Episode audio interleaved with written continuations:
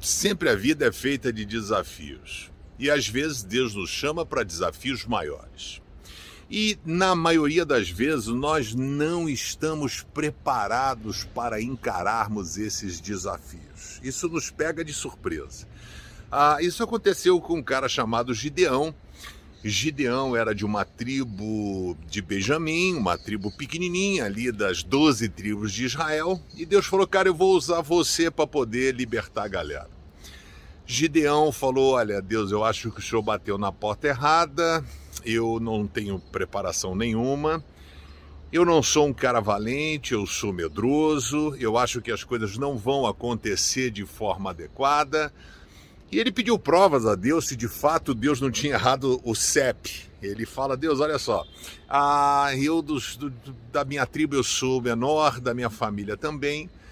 E ele fez alguns testes com Deus. Tudo bem, às vezes é normal a gente fazer alguns testes com Deus, não tem problema nenhum a gente fazer isso. Ele então pega uh, e fala assim: Eu vou botar aqui uma bacia e vou botar lã na bacia.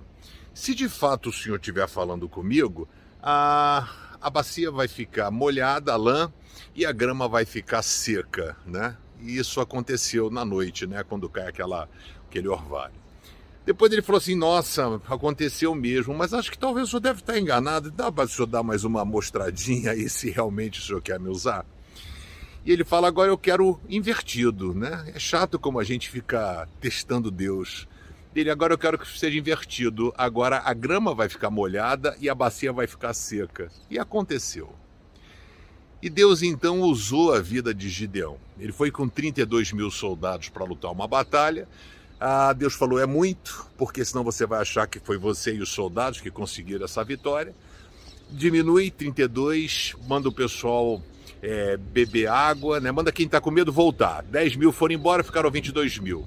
Foram para a fonte de Arode e falaram: agora bebe água, manda o pessoal beber água. Quem beber água igual cachorro, manda embora. Quem beber água aqui é um cara ligado. Foram 300 e com 300 deu, deu, Deus deu a vitória a Gideão. Eu quero dizer a você que você pode ter seus medos, você pode se achar fraco, você pode se achar incompetente ou incapaz e realmente você o é.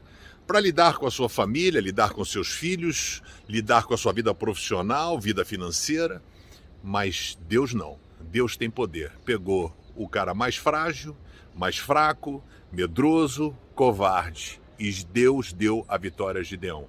Assim como ele fez com Gideão, ele quer fazer com você também. Confie que Deus tem o melhor e pare de ficar pedindo prova para Deus. Está na hora de você agir. Que Deus te abençoe.